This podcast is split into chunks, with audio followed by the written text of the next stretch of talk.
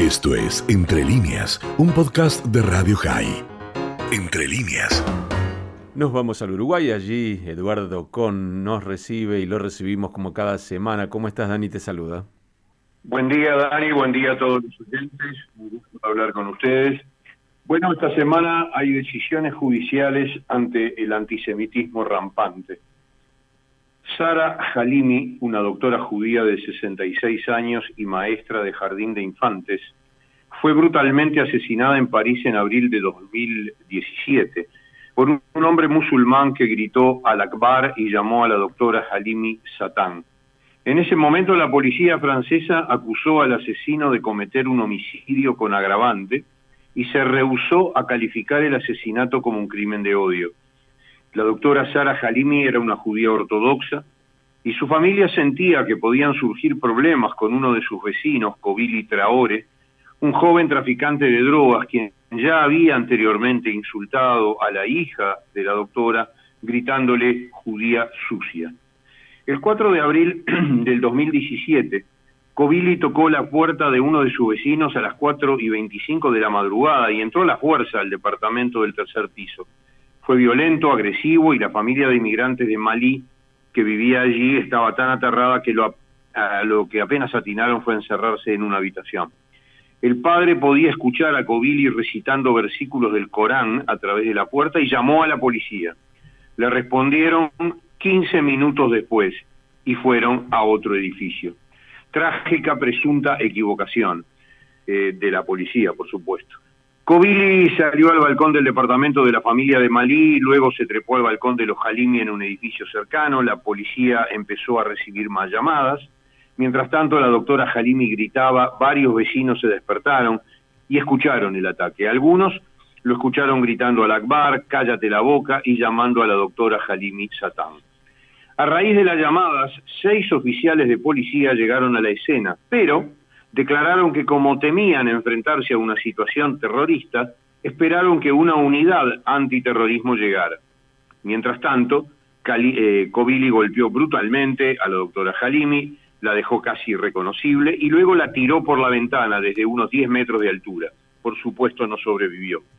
Kobili regresó al departamento del edificio contiguo y comenzó a rezar fue arrestado mientras seguía rezando a las 5 y 35, una hora y diez minutos más o menos después que se había comenzado a llamar a la policía. A pesar de la evidencia, la policía se resistió a tratar el asesinato como delito de odio y el asesino, como no tenía historial de enfermedad mental, igual se declaró demencia temporal y la policía lo puso en evaluación psiquiátrica. Aunque la ley francesa permite que los criminales sean acusados de crímenes de odio, lo cual puede agregar más condena a la severidad de las sentencias, los fiscales franceses redactaron la acusación del asesino de la doctora Halimi como homicidio voluntario, pero nada de mencionar el crimen de odio. Sara Halimi compartía un apellido con otra víctima francesa de un asesinato antisemita. Ilan Halimi quien había sido secuestrado, torturado por 24 días y asesinado luego en el 2006 en París. A pesar de que su secuestro a mano de un grupo de inmigrantes musulmanes y africanos fue notorio y conocido en el vecindario y en el mundo, la policía no encontró a Ilan ni ninguna pista hasta que se halló su cadáver. Shmuel Trigano, sociólogo, filósofo, profesor emérito de sociología en la Universidad París-Nanterre, quien ha escrito varios ensayos sobre antisemitismo, rastrea la explosión del odio antijudío y la violencia en Francia a comienzos de este siglo, cuando los crímenes antijudíos comenzaron a aumentar rápidamente.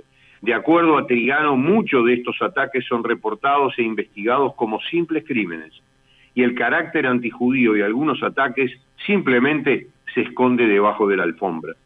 En el 2014, por ejemplo, una familia judía en el suburbio parisino de Créteil fue atacada por cuatro afrodescendientes, quienes agredieron a la hija, robaron la casa y luego alardearon que se habían dirigido a esa familia porque eran judíos. Un juez francés más tarde sacó la parte de crimen de odio de la acusación, borró la parte de circunstancias agravadas de la acusación también. En el 2015, un rabino y otros dos hombres fueron apuñalados fuera de una sinagoga por un hombre que gritaba al Akbar durante el ataque. Las autoridades inicialmente calificaron al agresor como mentalmente enfermo y, solamente agregaron el cargo de un crimen de odio antijudío después de una brutal presión popular. Más atrás en el tiempo, en el 2003, en el mismo vecindario donde vivía Sara Halini, Sebastián Selam, un judío de 23 años, fue asesinado por un amigo de la infancia que era musulmán. El asesino gritó, voy a ir al cielo, mate a mi judío. El asesino de Sebastián Selam fue enviado a cuidado psiquiátrico en vez de ser acusado de un crimen de odio. Y volvemos al presente. Esta semana el tribunal que debió analizar el crimen de odio contra la doctora Halimi confirmó la irresponsabilidad criminal del asesino que se encuentra internado en psiquiatría desde que cometió su acto de barbarie hace cuatro años. La Corte Suprema, que rechazó la apelación interpuesta por la familia de Sara Halimi contra el veredicto de la Corte de Apelaciones de París en 2019, declaró al joven inocente e irresponsable basándose en tres peritos que concordaron en culpar a la marihuana, o sea, estaba drogado, por el asesinato. Estimados oyentes, la señora Mireille Noll, se escribe con K al principio, sabía muy bien lo que era el horror.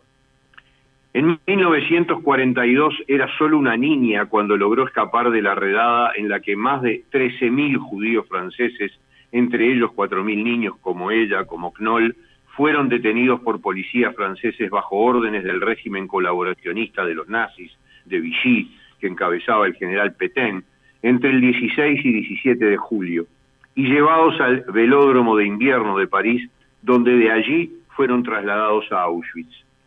Solo hubo 400 sobrevivientes. Knoll logró huir con su madre que tenía un pasaporte brasileño hasta Portugal al terminar la guerra regresó a París, donde se casó con otro sobreviviente del holocausto. El 23 de marzo de 2018, casi un año después del crimen de Sara Halimi, Mireille Knoll, de 85 años, no pudo volver a huir. Su cuerpo carbonizado fue hallado entre los restos de la vivienda en el distrito 11 de París, donde vivía sola, ya que el esposo había fallecido hacía unos años. La autopsia reveló que había sido puñalada varias veces antes de que su piso fuera incendiado. Knoll vivía en el mismo distrito parisino donde residía Sara Halimi. Y esta vez la justicia francesa condenó a los dos asesinos por homicidio voluntario motivado por la pertenencia real o supuesta de la víctima a una religión, así como por robo agravado. El lenguaje jurídico tampoco se atrevió a incluir crimen de odio. Sería a todas luces injusto no subrayar que el presidente Macron se ha manifestado muy contrariado por la falta de transparencia en no reconocer los crímenes de odio como tal.